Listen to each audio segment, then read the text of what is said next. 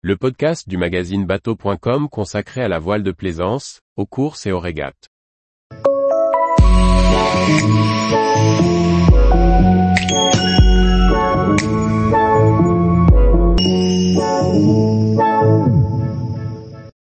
The Ocean Race 2023, 6 points clés pour comprendre le tour du monde à la voile.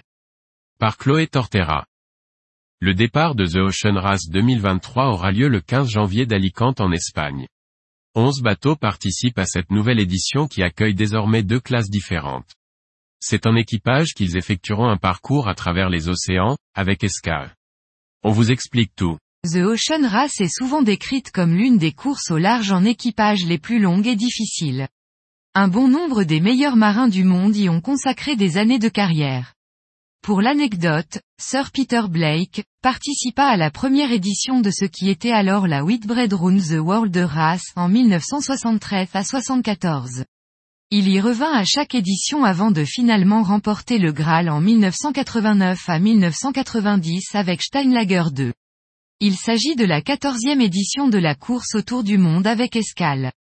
Elle se déroule 500 ans après le premier tour du monde réalisé lors de l'expédition de Magellan et 50 ans après la première édition de la course en 1973 à 1974.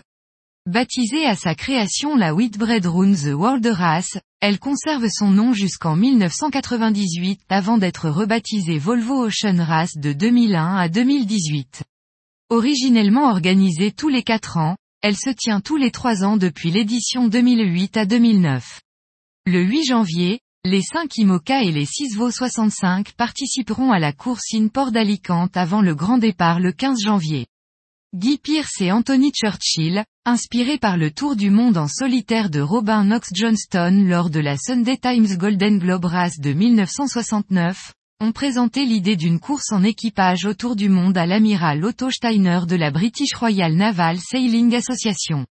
Celui-ci a alors convaincu le colonel Bill Whitbread de parrainer l'aventure, connue sous le nom de Whitbread Run the World Race. La première édition de 1973 accueillit 19 bateaux et 167 marins, pour quatre étapes au départ de Portsmouth avec escave au Cap, à Sydney, et à Rio de Janeiro. À ses débuts, la course est rustique. Les réfrigérateurs sont remplis de viande fraîche, les bateaux confortables et certaines équipes embarquaient même un cuisinier avec eux. Cette première édition sera marquée par trois décès. Trois autres perdront la vie lors des éditions suivantes.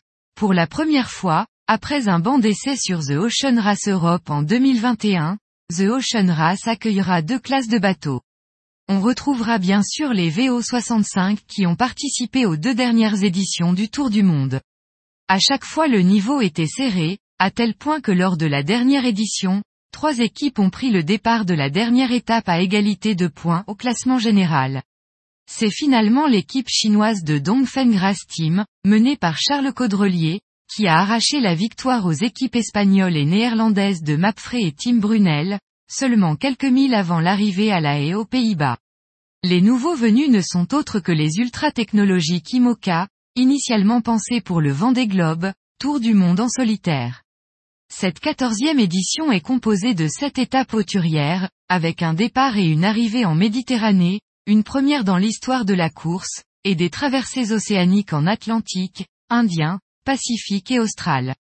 Chaque départ et arrivée d'étape est organisé dans une grande ville internationale. Au total, les équipages feront escale dans huit grandes villes. La victoire est attribuée aux premières arrivées. Les étapes 3 et 5 compteront double. Lors de chaque escale, les équipes participent à une course in-port, ainsi qu'à une série de courses pro-am avec des invités à bord. Bien que les séries in-port n'ajoutent pas de points au classement général, elles sont néanmoins importantes en cas d'égalité dans les résultats généraux à la fin de la course. Le parcours de cette édition comprend la plus longue étape des 50 ans d'histoire de la course. L'étape 3 est un marathon de 12 750 milles entre Capton, Afrique du Sud, et Itajaí, Brésil. Les monotypes VO65 ne participeront qu'à trois étapes dans l'hémisphère nord, la première, la sixième et la dernière. La flotte IMOCA passera pour la première fois en équipage les trois grands caps du sud, Cap de Bonne-Espérance, Cap Lévin et Cap Horn, sans escale. 15 janvier, départ d'Alicante, Espagne 25 janvier, départ du Cap Vert 26 février, départ de Capton 23 avril, départ d'Itajai, Brésil 21 mai, départ de Newport 8 juin, départ d'Arus, Pays-Bas 9 juin, passage par Kiel, Allemagne 15 juin, départ de La Haye, Pays-Bas 1er juillet, finale à Gênes, Italie comme introduit sur l'édition 2017 à 18. Les règles de course incitent à former des équipages composés d'hommes et de femmes, ainsi qu'à former de nouveaux jeunes talents.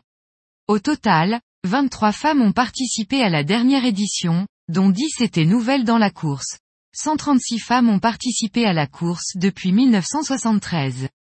En IMOCA, les équipages seront composés de 4 à 5 personnes, tandis qu'ils seront 10 en VO65.